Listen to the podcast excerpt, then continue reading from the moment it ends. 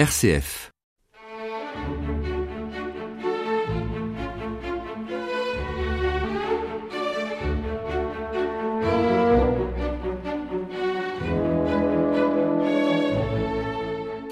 Bonjour chers auditeurs, je suis ravie de vous retrouver pour cette émission de Passionnément classique. Comme vous le savez, nous fêtons cette année le centenaire de la mort de Camille Saint-Saëns. Hervé Yen coordonne l'hommage que nous réalisons sur RCF au cours de cette année. Il vous a fait découvrir les facettes de sa vie et de son œuvre il y a 15 jours et vous pouvez retrouver le podcast sur le site rcf.fr. De mon côté, j'ai eu envie de consacrer cette émission au concerto pour piano de Saint-Saëns et je vous avoue que c'est un compositeur que je connaissais peu. En pensant à vous et à cette émission d'aujourd'hui, j'ai plongé dans les concertos pendant plusieurs jours et j'ai découvert que j'en connaissais déjà certains, les plus connus en l'occurrence, deuxième, quatrième et cinquième concerto. Je vous propose, pendant l'heure qui nous est offerte, d'en faire un tour d'horizon chronologique allant du premier au cinquième concerto. Commençons donc par le premier concerto de Saint-Saëns. Il a été composé en 1858, mais n'a été publié que 17 ans plus tard. Saint-Saëns l'a dédié à Marie Jaël, compositrice, pianiste, musicologue et enseignante euh, qui euh, est née en 1846 et est morte quelques années après Saint-Saëns en 1925. Saint-Saëns a écrit que son inspiration pour ce premier concerto euh, trouvait sa source dans la forêt de Fontainebleau. Alors je vous laisse l'imaginer.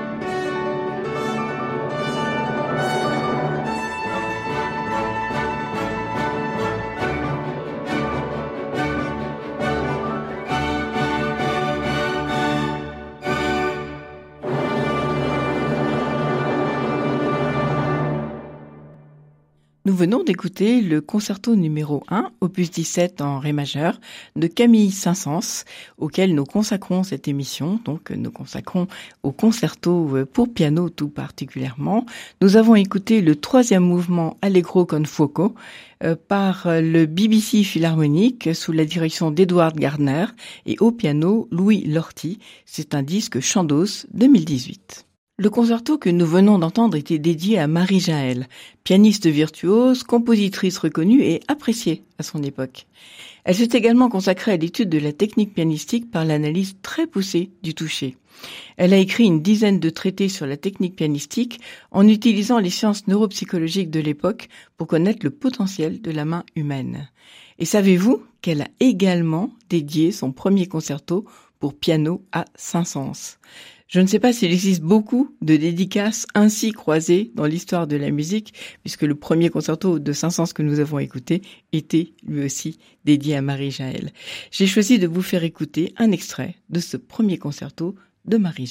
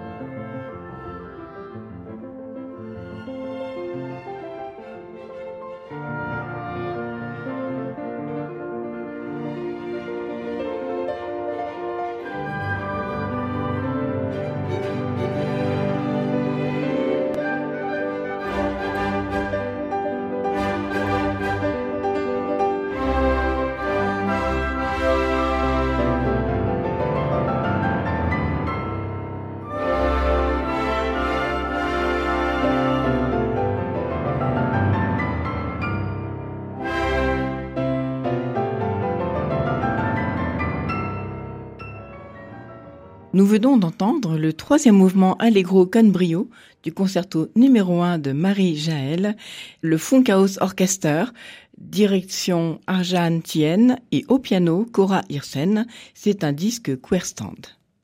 Vous allez entendre maintenant le dernier mouvement du concerto numéro 2 de Saint-Saëns, que vous connaissez certainement déjà, vous aussi. Il fut composé en moins de trois semaines en 1868 pour le grand ami de Saint-Saëns, le pianiste Anton Rubinstein, qui l'interpréta pour la première fois sous la direction de Saint-Saëns. Il est particulièrement réussi, je trouve, et nous emmène dans une course folle. Laissez-vous donc entraîner avec la très grande et très fine vivacité du pianiste Bertrand Chamaillou.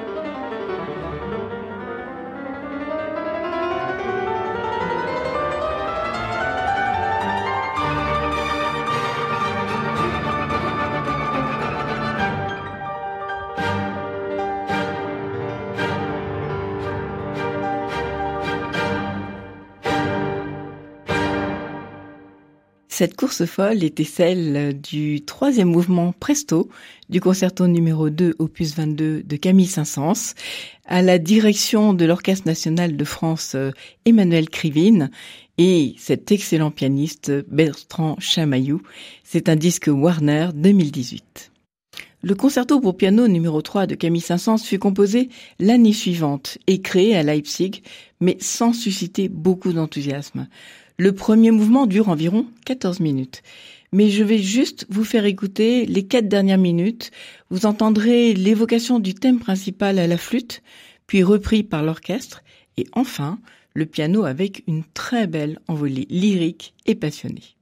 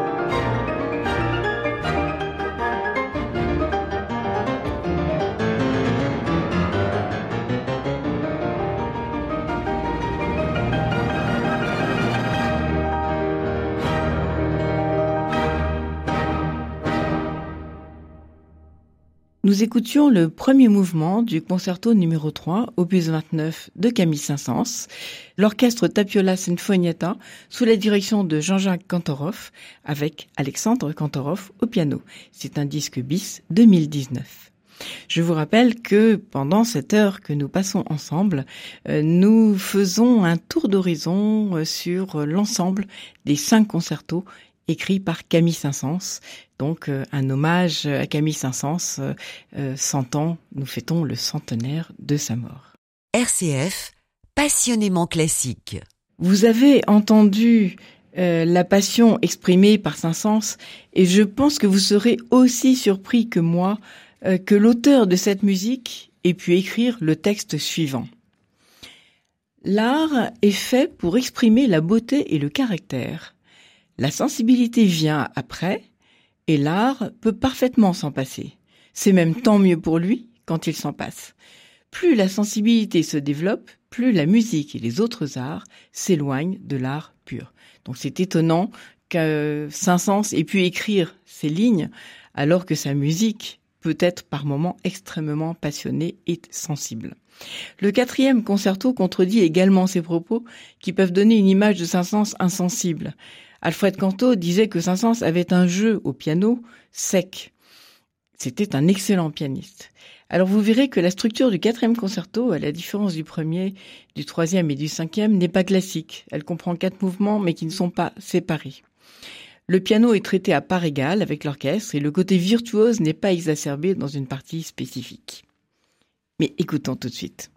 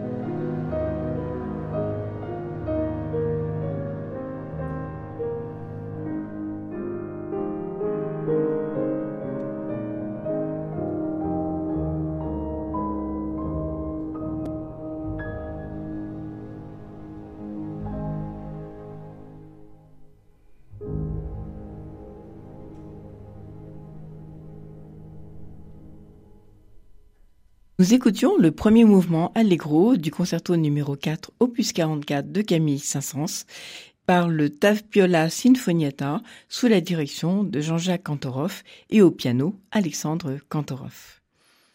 Le cinquième et dernier concerto de Camille Saint-Saëns fut composé en 1896, plus de 20 ans après le quatrième. Le compositeur séjournait à Luxor lorsqu'il l'écrivit. C'est pour cela qu'on lui a donné le surnom traditionnel de l'Égyptien. C'est un des concertos les plus appréciés de Saint-Saëns, et vous allez reconnaître certaines des mélodies. Les tonalités sont riches et exotiques. Le concerto a été créé en 1896 à la salle Pleyel par le compositeur lui-même au piano et l'orchestre de la Société des concerts du Conservatoire. Ce concert célébrait d'ailleurs le 50e anniversaire des débuts de Saint-Saëns à la salle Pleyel. Il existe même une version pour deux pianos. Je vous propose d'écouter le premier mouvement Allegro Animato, donc de ce concerto numéro 5 opus 103, l'Égyptien de Camille Saint-Saëns.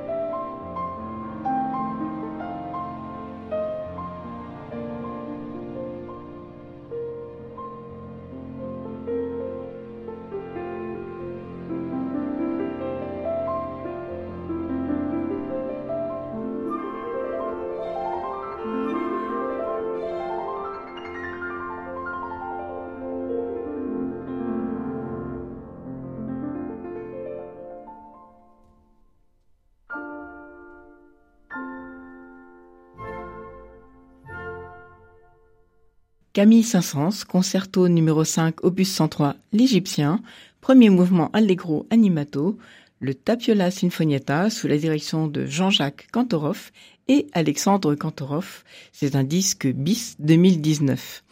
Alors avant d'écouter un autre mouvement de ce magnifique cinquième concerto, quelques mots sur Alexandre Kantorov. Vous avez bien noté euh, l'analogie entre les deux noms de famille.